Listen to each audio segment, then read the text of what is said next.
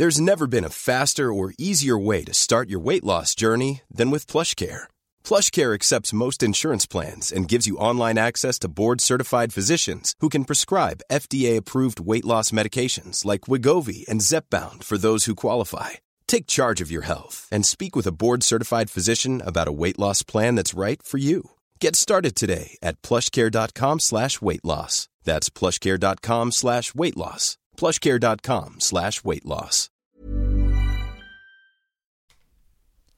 C'est avec un immense plaisir que je vous parle d'une marque que j'affectionne tout particulièrement, Mama Hangs. Mama Hangs a les produits qu'il te faut en tant que maman allaitante. La brassière et le soutien-gorge d'allaitement absorbant. Ils sont conçus dans un tissu bien spécifique pour l'occasion, aka le micromodal, qui absorbe, sèche vite et te permettra d'éviter toute odeur, et ce en restant au sec. Tout ça veut dire que si comme moi tu as des fuites de lait d'un côté quand le bébé tète de l'autre, adieu coussinet d'allaitement qui se font la malle et bonjour brassière ou soutien-gorge qui tiendra toute la journée. Et ce n'est pas fini. Le petit nouveau de la collection, c'est le body, qui a les mêmes talents absorbants en s'ouvrant à l'avant avec des aimants trop pratiques. Ici, on ne se passera plus de ces produits top quali, et confortables. Alors merci Mama Hanks de soutenir le podcast depuis si longtemps. Et si tu veux en savoir plus, rendez-vous sur leur site mama-hanks.com et avec le code MILCHECKER, tu bénéficieras d'une jolie et rare remise de 15% sur ta commande.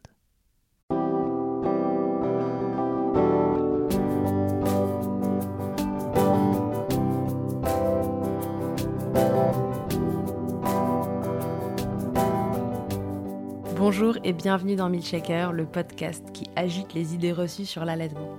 Je suis Charlotte Bergerot-Palisco, la maman d'un petit garçon de 4 ans, et dans la vie je suis ostéopathe spécialisée en périnatalité. J'ai destiné ma pratique aux femmes et aux enfants, en particulier dans cette période charnière autour de la grossesse, de la naissance et du postpartum, avec une spécificité, permettre au bébé de mieux téter pour mettre en place un allaitement serein en libérant les bébés des tensions qui les empêchent de téter correctement. Ce podcast, je l'ai imaginé pour vous offrir des témoignages variés, des expériences de familles qui ont allaité plus ou moins longtemps et avec plus ou moins de facilité. Ici, vous découvrirez l'allaitement sous toutes ses coutures. Vous pourrez aussi vous informer auprès de professionnels, tout spécialisés dans le domaine, qui vous apporteront lors d'épisodes experts les informations les plus justes et vous permettront de vous orienter en cas de difficulté. Mon objectif, il est très simple, offrir ces informations à toute mère, famille et tout professionnel qui souhaite se renseigner sur le sujet que chacun puisse faire ses choix de façon éclairée et casser les idées reçues qui circulent pour vous rendre l'allaitement plus accessible, plus facile, normal, banal même, et ce qu'importe vos envies et votre projet.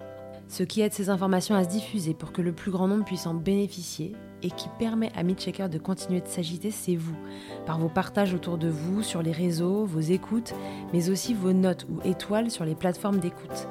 Alors je vous serais très reconnaissant de prendre une minute pour soutenir ce projet.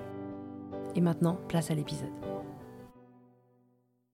Avant de démarrer cet épisode, je t'invite à écouter les épisodes 66 et 66 bis où tu pourras découvrir le début de l'aventure de sevrage d'Ophélie et de son mini-mac.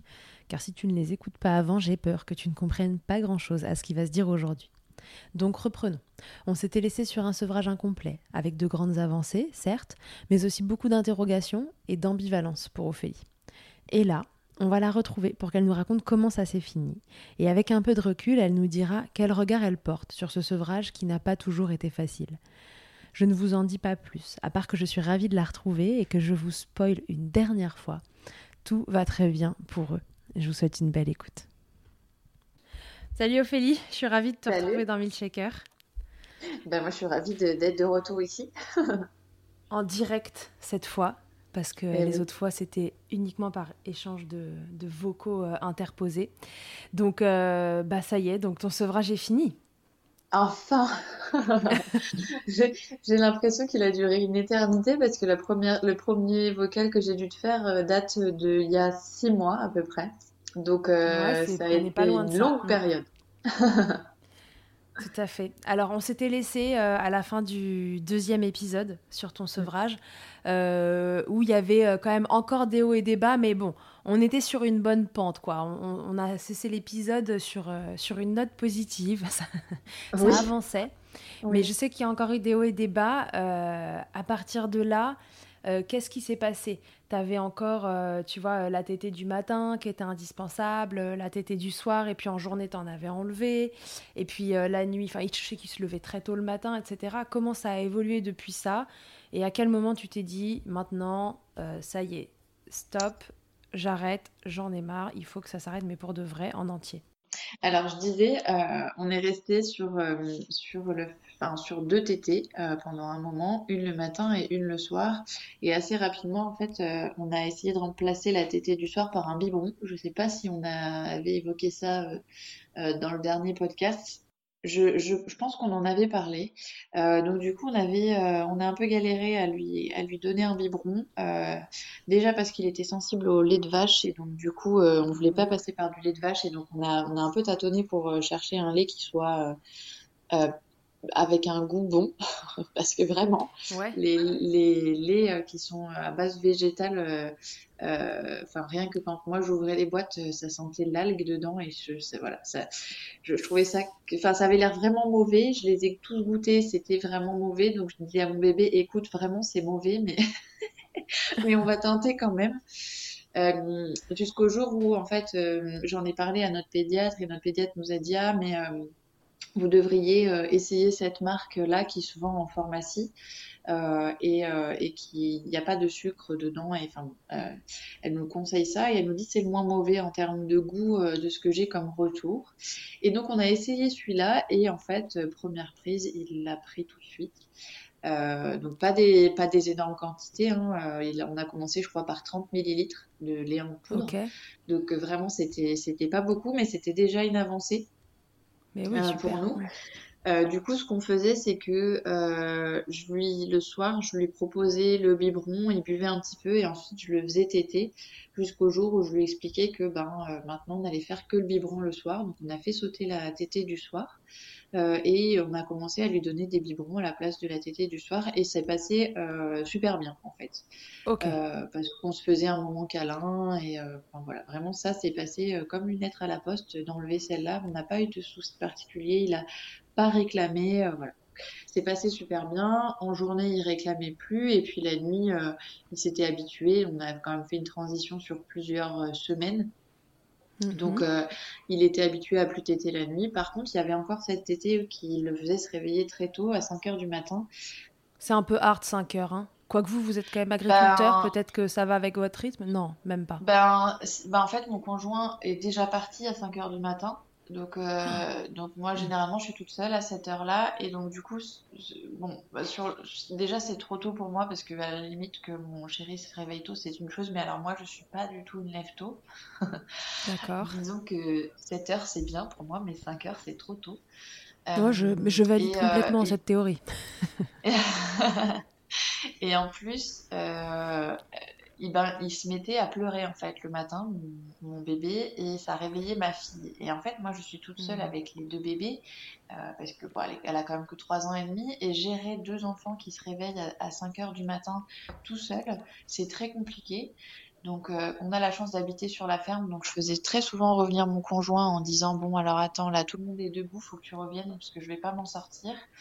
Euh, et donc très souvent il revenait donc soit je faisais téter euh, euh, vite fait mon petit et ensuite il partait travailler avec mon conjoint. Donc il mettait un portage dans son dos et, euh, voilà, ils travaillaient, ils étaient tous les deux et moi je, m'occupais de ma fille à la maison. soit on arrivait un peu à gérer le dos et tout le monde restait dormir à la maison, mais c'était c'était c'était compliqué, tu vois, c'était vraiment pas un truc sympa. Ouais, puis ça fait quand même démarrer la journée dans un mood, tu vois, c'est pas un démarrage très cool, tu vois. C'est, enfin, et puis moi, ça me stresse euh, de me dire, ah ben alors attends, si je suis toute seule et si jamais le jour où il peut pas revenir, euh, enfin, ça va être compliqué. Surtout que là, on arrive dans une période où il y a la période euh, de récolte des noix. donc il, mhm. pouvait il peut revenir le reste de l'année, c'est pas un problème, mais quand il récolte les noix, c'est impossible parce que euh, bah, il peut pas laisser le tracteur au milieu du champ et, et revenir à la mhm. maison. Euh, donc, euh, il y a une période où je vais être euh, vraiment toute seule à la maison et je voulais pouvoir gérer ça, tout ça euh, tranquillement, quoi, plus sereinement. Donc du coup, euh, ça d'une part, et d'autre part, euh, on a essayé de décaler et de, d'expliquer à notre bébé, bah c'est pas 5 heures, ça sera pas avant 7h30. Et en fait, bah, il n'était pas du tout d'accord. et donc, bah, il, il, hurlait de 5h à 7h30, quoi. Donc dans nos bras, on lui, on, lui, expliquait et tout, mais c'était très dur à, c'était très dur à encaisser.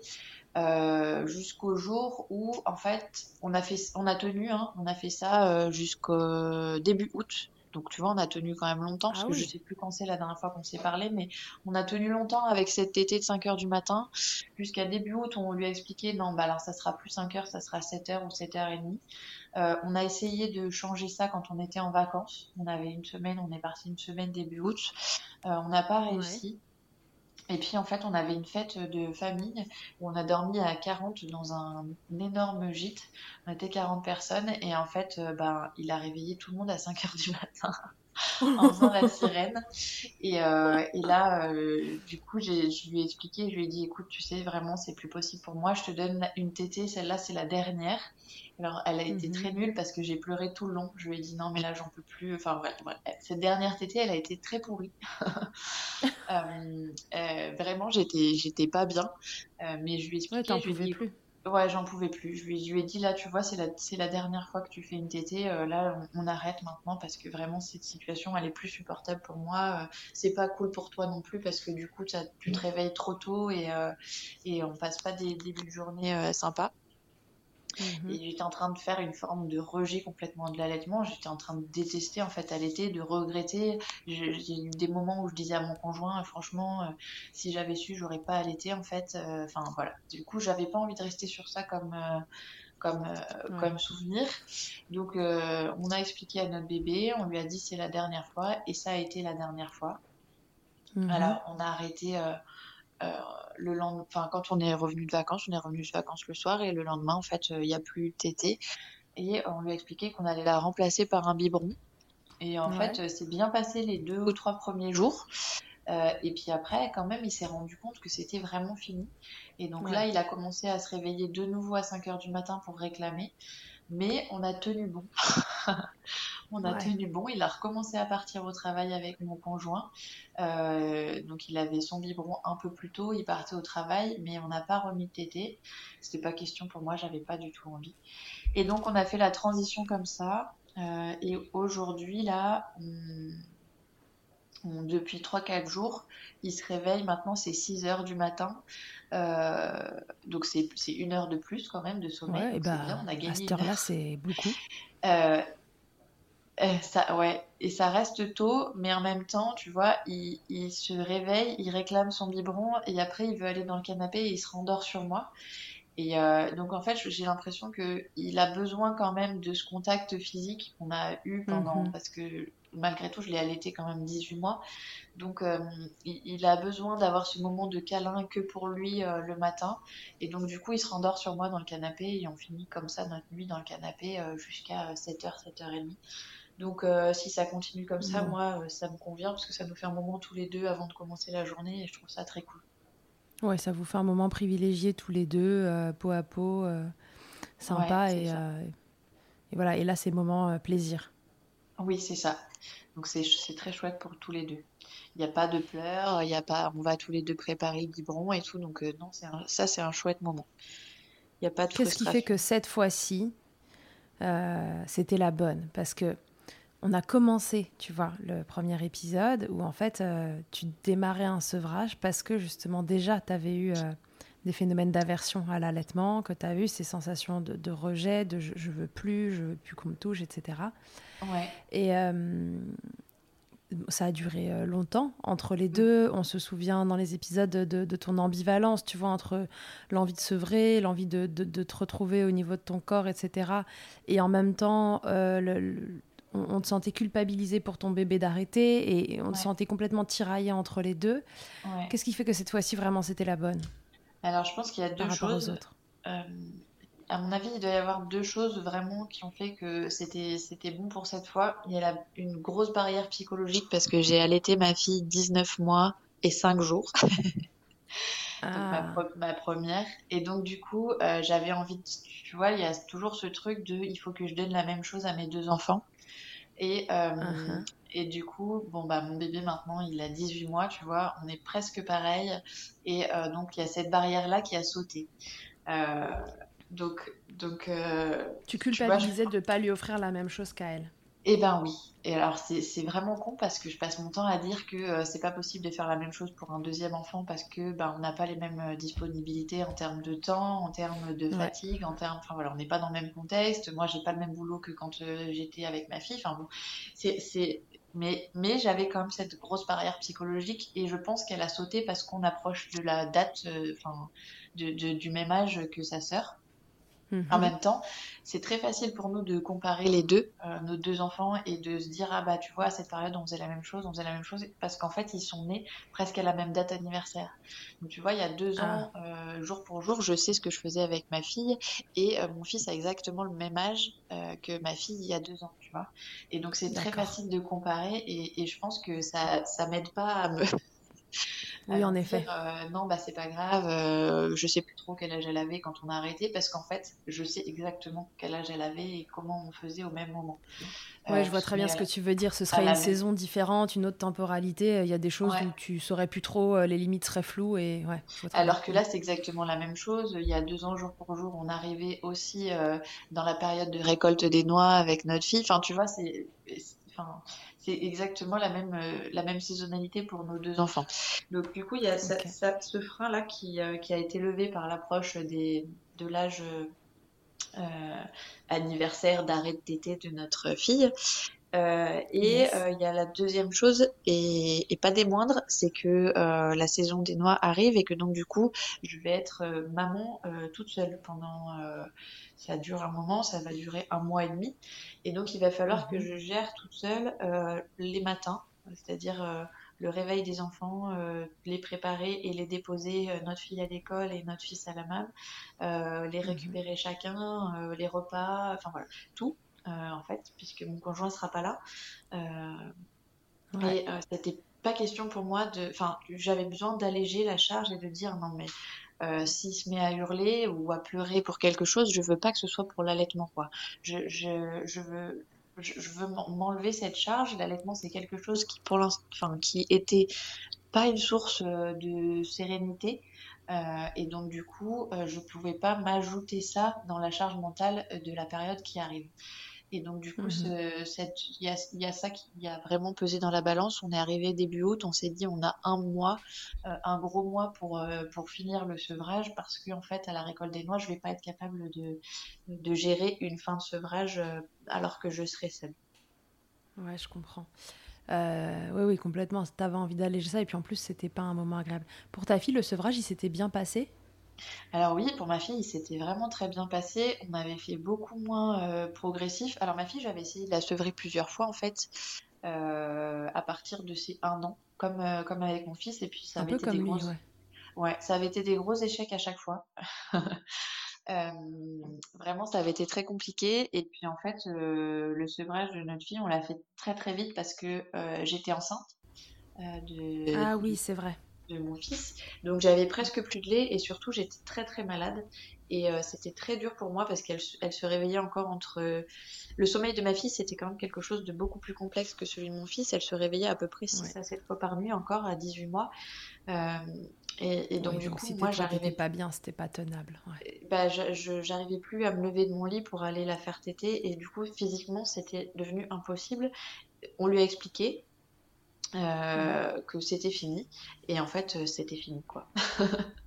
Il y a eu deux, trois nuits compliquées, euh, mais vraiment, c'est passé très vite. Et, et, et, puis la journée, en fait, ça a été...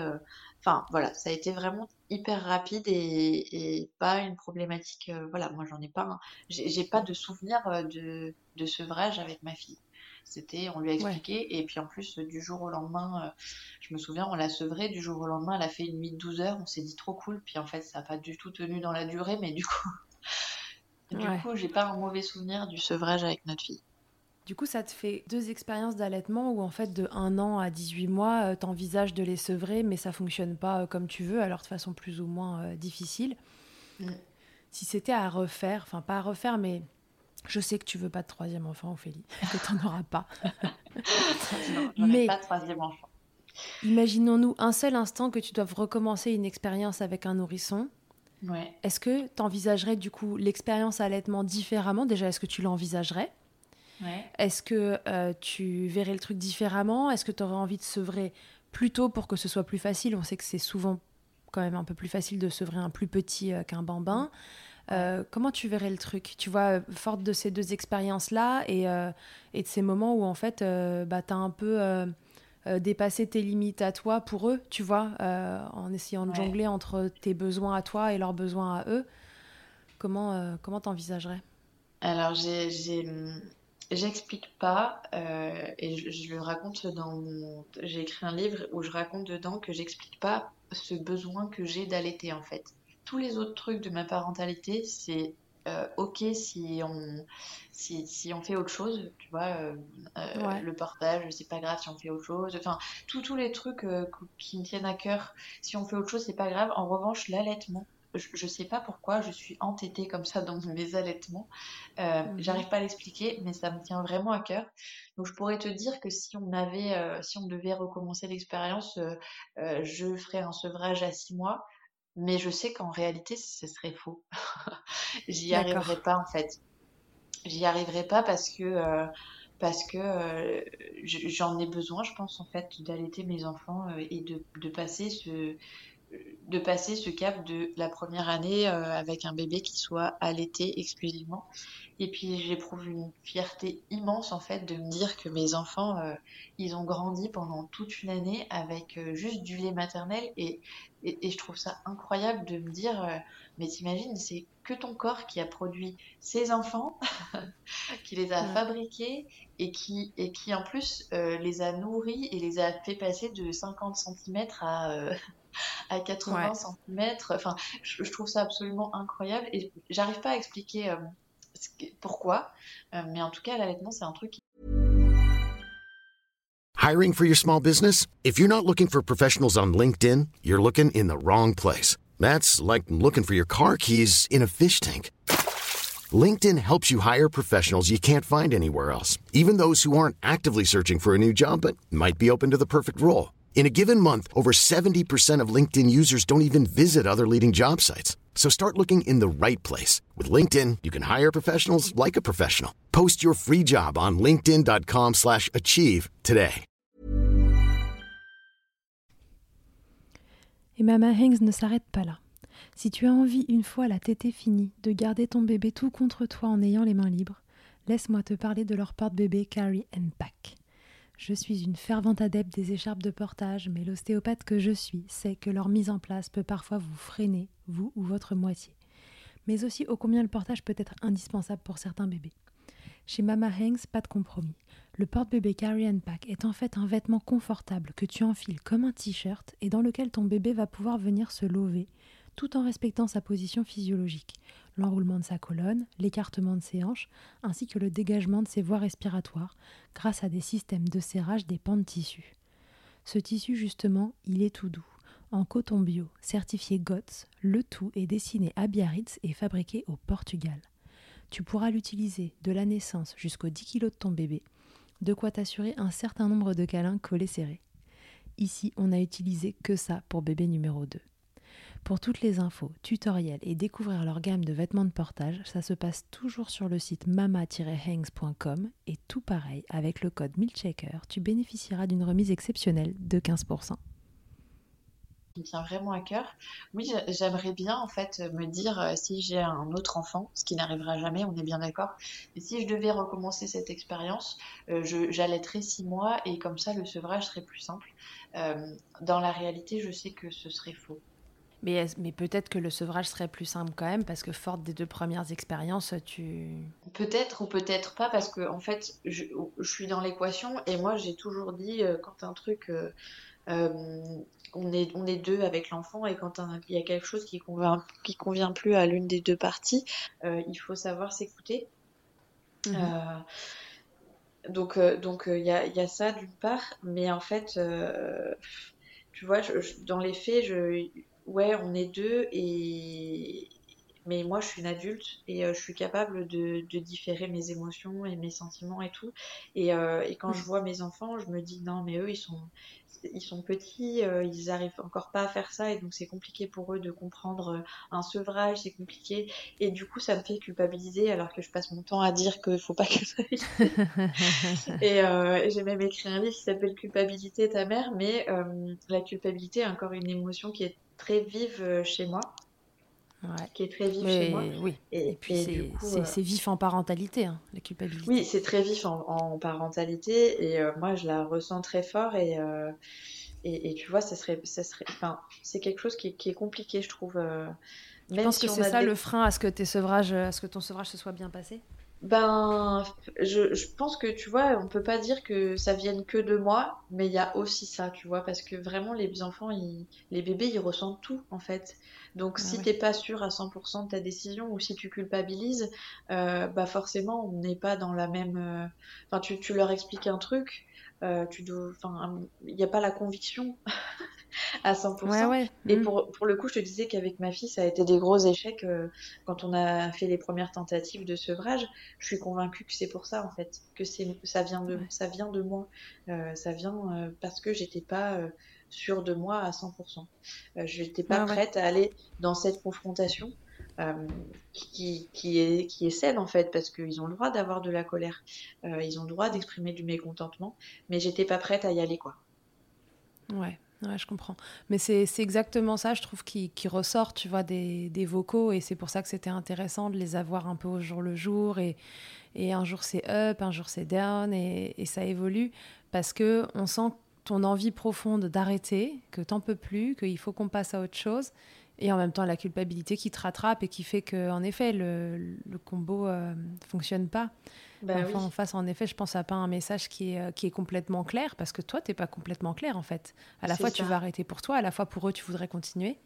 C'est ça. Et euh, c'est tiraillé entre les deux c'est super dur en fait d'entendre ses enfants euh, pleurer et, bah tout en sachant comment ils pourraient arrêter de pleurer facilement. Tu vois En fait, c'est mm, très mm. dur de dire euh, bah, en fait, euh, si je lui mettais un sein dans la bouche, il arrêterait de pleurer tout de suite et il serait apaisé. C'est un sentiment qui est très dur à contrôler. Et, et du coup, bah ouais, je comprends que, que passer au-dessus de ça, ce soit très compliqué. Donc, je, je me bah comprends. tu te comprends, et puis je pense que du coup, tu comprends euh, plein de mamans qui se sont retrouvées dans ton témoignage parce que ouais, mettre en place des sevrages, euh, c'est pas toujours facile. Parfois, ça l'est. Et puis voilà, je pense que ça dépend en effet de la, de la conviction qu'on a, de, et puis comment, voir. en effet, on envisage ce que ça crée euh, chez notre enfant, quoi. C'est ça. Et je comprends aussi plein de mamans qui essayent de sevrer et je comprends plein de mamans qui essayent pas en fait de sevrer. Parce que je, je sais pas si tu en reçois beaucoup, mais moi des témoignages de mamans qui disent moi, euh, mon bébé euh, qui est plus un bébé, qui est un vrai grand bambin, il a trois ans et demi, il passe encore sa nuit au sein, mais j'arrive pas à, essayer d'arrêter, à envisager d'arrêter et tout. Je comprends en fait. Parce que c'est tellement dur. Euh, mm. C'est tellement dur de le faire que je, je, je, les comprends. Ouais, on se dit dur ou dur, euh, restons comme ça, on bouge rien. Ben, en fait, euh, c'est ça, si on a, enfin, si on n'est pas prêt. Et, et puis, il y a aussi le fait que, en fait, moi, je suis j'ai été épaulée par mon conjoint pendant tout le sevrage. Euh, mais quand, dans les faits, il y a, y a, plein de femmes, de mamans qui se retrouvent toutes seules en fait dans les sevrages mm, et euh, faire face aux pleurs de son enfant, à sa colère euh, quand on est seul. Je trouve que c'est, en tout cas pour moi, c'est d'autant plus difficile quoi. Et du coup, j'aurais pas réussi à sevrer mes enfants si mon conjoint n'avait pas été là. J'aurais pas réussi. D'ailleurs, je pense que j'aurais pas envisagé de le faire, tu vois. Ouais, oui, parce qu'il te fallait du relais à ce moment-là. Mm. Ouais. Bien sûr. Ça te manque pas du tout alors? Pas du tout. Mais tu vois, je, suis, je, je, pense que je passe assez vite à autre chose euh, parce que j'ai jamais eu, par exemple, euh, euh, comme on dit là, le truc du ventre vide pour les grossesses. J'ai détesté être enceinte, mais c'est une chose, mais il y en a qui ont détesté être enceinte et qui ont quand même ce, ce truc de se dire ah mon bébé il était dans mon ventre. J'ai jamais eu ça. Euh, alors que j'ai porté mes enfants et que c'est quand même euh, un moment magique de se dire son corps il crée un enfant. J'ai jamais eu ça. Euh, quand j'ai arrêté mes allaitements pour ma fille, j'ai jamais eu de manque. J'ai pas eu de nostalgie. pour mon fils, ça, ça me manque pas non plus. En fait, les, les choses, elles évoluent. Et moi, je prends ce qu'il y a à apprendre. Et, et, mes enfants, ils grandissent. Je trouve ça super cool. les câlins, ils sont toujours là. Ils sont autrement. Et ils sont toujours aussi cool. et donner des biberons, alors Ça donne quoi? Bah, les biberons, en fait, c'est un moment que je trouve hyper chouette et c'est ce que je disais un jour sur les réseaux sociaux. Euh, j'ai jamais donné de biberon à ma fille, donc je ne savais pas du tout comment c'était. Ça a été mhm. très galère d'intégrer le biberon pour euh, notre fils. Euh, d'ailleurs, la pédiatre nous avait dit vous y arriverez pas maintenant qu'il a tété, fait que des tétés pendant un an, ça m'étonnerait qu'il prenne le biberon. donc il prend le biberon tous les matins et tous les soirs. Et en fait, c'est un moment un moment de calme et de sérénité. Ça va très vite à, boire un biberon, donc c'est beaucoup plus court qu'une tétée. Et, en même temps, il est là, il est posé dans nos bras, il, est content, il le prend tout seul, il joue avec nos doigts et tout. Enfin, c'est un moment que j'adore. Vraiment, je prends beaucoup de plaisir à, faire le biberon avec lui, puisque maintenant, en plus, il a 18 mois, il, il commence à mettre les petites dosettes dans son biberon, il est tout content. Enfin, c'est un moment que je trouve très chouette. Et euh, c'est un grand moment de câlin et je pense que on l'aime, euh, on y tient tous les deux quoi. Bon, comme quoi on peut euh, vouloir profondément allaiter, penser que c'est d'ailleurs la seule chose possible, au moins dans les démarrages de vie. Et puis voilà, après un sevrage, adorer donner des biberons et tout, voilà, ça fait un beau témoignage. oui, c'est chouette. Et de tout ce qui peut se passer autour de l'allaitement c'est cool parce que avec ma fille, du coup, l'allaitement s'est arrêté. Euh, elle avait 19 mois et il n'y a pas eu de. Il y a eu des câlins, bien sûr, mais il n'y a pas eu ce petit moment euh, le matin euh, où on était. Où, je lui donnais à manger finalement dans mes bras parce que tu vois en fait mhm. une fois qu'ils arrêtent de téter une fois qu'ils arrêtent le biberon bah ils mangent plus dans tes bras ils mangent dans une chaise oui. et, et ils mangent assis et en fait bah ça c'est un moment que que je prolonge un peu avec mon fils et je trouve ça vraiment cool. Hmm. Ouais, ouais. Bon, et puis après, tu vois, moi, le mien, il a arrêté ses biberons il n'y a pas longtemps. Et, et puis à un moment, il te dit le biberon, euh, laisse-moi dans le canapé. il se prend un bouquin, il prend son petit en même temps. Bien aussi, Toi, t'es là, il est où mon gars Mais ouais, ils grandissent même avec un Ils évoluent, ils grandissent, c'est cool, ils vont faire plein de nouvelles acquisitions. Euh, enfin, c'est trop chouette. Notre fille, elle va à l'école depuis hier, tu vois. Et donc, euh, mm. non, non, c'est moi, je trouve ça vraiment bien d'être. Enfin, je, j'aime bien en fait les observer et être le témoin de, de ça, de tous leurs apprentissages, leurs acquisitions. Ils sont contents, en plus, ils sont fiers quand ils font quelque chose de nouveau et tout. donc, euh, et, ils en sont conscients euh, quand ils grandissent, et ça, je trouve ça vraiment cool, quoi. Ouais, c'est génial. Bon, bah c'est cool, Ophélie. Je suis contente de t'avoir retrouvée euh, plus apaisée que la dernière fois qu'on bah s'était quitté. oui, bah ouais, parce qu'on était quand même encore. Enfin voilà, c'était pas fini. Il y avait plein de choses qui avaient énormément avancé, mais c'était pas c'était pas abouti, tu savais pas comment ça finirait, quand euh, euh, et, si ce serait difficile encore. Donc euh, bah, c'est agréable de, de, te sentir apaisé comme ça, de voir que, que ça y est, tu es plus en accord avec toi-même en tout cas. Et que ton loulou il va très bien et que tout se passe bien et voilà ça fait ça fait une belle fin à cette histoire de sevrage qui ma foi n'était quand même pas des plus simples. Non c'est sûr. Ah oui il y a une question qui a été qui est revenue plusieurs fois aussi par rapport aux engorgements et comment sont allés mes seins pendant ces six mois. Parce ah, je crois qu'on l'a pas du tout évoqué. Non, c'est vrai, on l'a euh, pas évoqué. Mais t'en parlais euh, pas, donc on se disait que ça allait. Bah oui, en fait, mais du coup, on m'a posé la question plusieurs fois parce que c'est vrai qu'il y a des, des, mamans qui essayent de sevrer et qui font face à ça, euh, des engorgements et tout. Je, je n'ai pas du tout eu affaire à des engorgements. J'ai même pas eu les seins gonflés une seule fois pendant six mois. bon. Donc mes ah seins étaient prêts bien avant moi. Voilà, depuis qu'on a arrêté complètement, pourtant il était tous les matins, il y avait encore du lait. Depuis qu'on a arrêté complètement, j'ai pas dû tirer mon lait une seule fois. Euh, voilà, je produis encore du lait puisque quand j'appuie, il y en a encore qui sort, mais je zéro engorgement, pas de fuite, rien. Voilà, donc comme quoi, euh, c'est pas toujours la cata. Et puis, fonction de l'âge de l'enfant, du type de lactation qu'on avait, enfin vraiment, on n'est pas tout égal face à ces trucs-là. Mais évidemment, c'est un sujet dans le sevrage. Il faut euh, se méfier des éventuels engorgements euh, que vous avez. Je rappelle qu'on reste jamais plus de 24-48 heures avec un engorgement et que si ça persiste, on consulte avant de tourner à la mastite. Ben oui. voilà. Et vous avez plein de conseils je ne sais plus le numéro de l'épisode, je vais vous le retrouver tout de suite pour que vous l'ayez. Céline a été très généreuse, elle vous a donné tous ces tips euh, possibles et imaginables pour euh, drainer un engorgement pendant les 48 premières heures, mais euh, on vous les donne ces tips, mais par contre on vous fait confiance. Si ça dure, vous allez consulter, hein, parce que moi je veux pas que Milkshaker soit la cause des mastites et des abcès. c'est hors de question, c'est l'inverse normalement. On est là pour vous aider.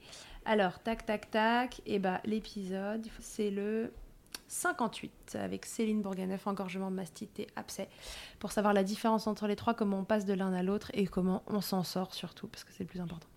Voilà. Ok, trop bien. Euh, Ophélie, il y a autre chose que tu voulais nous dire avant de partir? Tu dirais Eh quoi du ben- coup à une maman qui envisage de sevrer son bambin là? C'est quoi ton meilleur conseil? Bonne chance. Bon courage Non, mais je dirais que le, le, le truc le plus important, c'est d'être sûr de soi et de, de- enfin, voilà, de sûr de sa décision, de, d'avoir envie de le faire et que si elle peut avoir du relais, pour moi, ça a été vraiment indispensable. Très bien. Ophélie, je te fais passer à l'interview Fast Milk parce qu'on ne l'avait pas faite et que moi j'aime bien cette interview. C'est quoi ta tétée la plus insolite? Ah, punaise, en plus, BD, elle m'en avait parlé de ça et du coup, je me- j'ai oublié de réfléchir. Ma tétée la plus insolite. Oh, oh là là, alors attends. Un endroit, une position, un contexte Ben, pff, non, franchement, là, tout de suite, euh, je dirais euh, pff, les, les, les positions où on se contorsionne, par exemple, dans la voiture, mais alors ça, on n'est pas censé trop, trop en parler, mais bon, soyons honnêtes.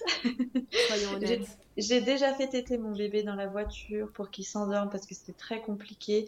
Donc du coup, pour que euh, moi je reste attachée, lui reste attaché euh, dans son cosy, euh, c'est Oui. des tétés où on se contorsionne, où il faut faire passer les côtes par-dessus.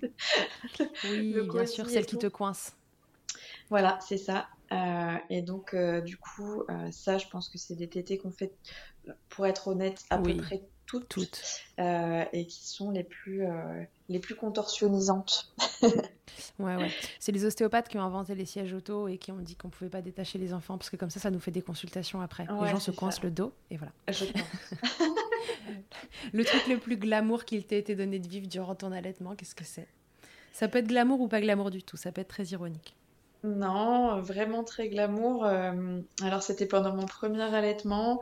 Ma, ma fille était toute bébé. On était à table à un repas de famille chez mes parents. Quand on a eu fini de manger, moi j'avais fait téter ma fille pendant le repas. Euh, mon chéri est venu me voir, il m'a pris dans les bras, il m'a dit Ma chérie, qu'est-ce que t'es belle quand t'allaites? Et, euh, Mm. et je m'en souviendrai toute ma vie. Ah oui, c'était glamour ça. Ça, c'était du vrai glamour, hein. Ça, c'était du vrai glamour. Ça n'arrive pas si souvent que ça qu'on me donne vraiment un truc glamour ici. Et ben voilà, c'était mon. Mon chéri qui était très fier de moi, euh, euh, il est très fier de, de- des parcours d'allaitement qu'on a eu et qu'on a réussi à, à tenir et qu'on a réussi à sevrer comme ça. Donc euh, donc c'est chouette. J'ai été très soutenue par, par mon chéri pendant tout ce temps. Et ô combien c'est important. Ta position préférée dans le Kama Sutra de l'allaitement, Ophélie, c'est quoi? Allongée, euh, allongée à côté de mon bébé. Ok. Et si en un mot tu pouvais me résumer ton allaitement, tu peux me donner un mot pour chaque allaitement. Je dirais, bon, je dirais amour quand même pour les, pour les deux allaitements. Parce que c'est vraiment des moments euh, que je retiendrai comme ça, même si la fin a été euh, compliquée pour le deuxième. Je, c'est pas ça que j'ai envie de retenir, c'est tout l'amour euh, qu'on, a eu euh, avec nos bébés pendant, pendant tout ce temps. Ok, génial. Bon, merci beaucoup Ophélie. Merci du, du temps, de l'attention, de la confiance euh, que, que tu as apporté à, à Milkshaker, de nous avoir euh, dévoilé euh, voilà, euh, bah, tout, quoi, parce que tu as, tout raconté, Ouais. c'était sans Ouais. filtre. Et merci pour ça, parce que, bah, voilà, parce que le, de temps en temps, le sevrage, c'est ça. En tout cas, quand c'est difficile, c'est beaucoup d'ambivalence. Et, et je pense que c'était important qu'on puisse l'entendre d'ailleurs, parce que c'est des choses à distance après qu'à mon avis on raconte pas de la même façon parce qu'on se souvient Mm. pas de tout. Je pense que tu ne te serais pas souvenu de, des pleines Non. nuits euh, à me dire euh, que, que le sevrage vraiment c'était de la merde. Je m'en souviendrai longtemps. Ouais. Le sevrage c'est de la merde.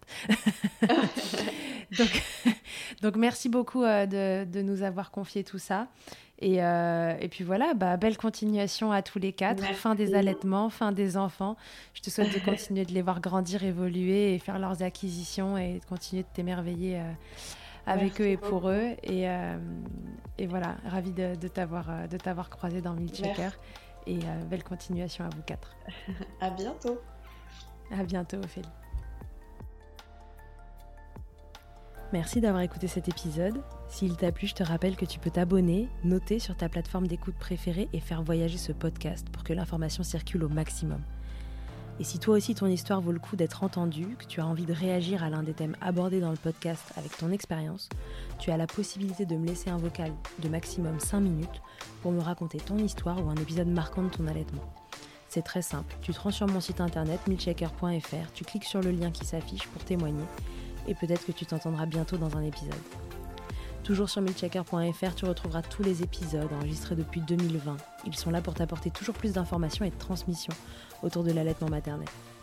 Enfin, si tu me cherches en tant qu'ostéopathe, pour toi ou pour ton bébé, tu peux me retrouver à Suresnes, dans les Hauts-de-Seine, au centre IG4U que j'ai créé en 2020. Tu y trouveras aussi une équipe de thérapeutes spécialisés dans la prise en charge de la femme et de l'enfant, pour plus d'infos, rendez-vous sur le site ig4u.com, IG ça s'écrit Y-G-Y, et sur Doctolib pour la prise de rendez-vous. On se quitte en musique avec Emma et son titre Blinded, écrit et composé en collaboration avec Nemen. Je te dis à très vite pour un nouvel épisode, d'ici là, à tous, n'oubliez pas, prenez soin de vous, checkez autant que vous le voudrez et bousculons ensemble les idées reçues sur l'allaitement maternel.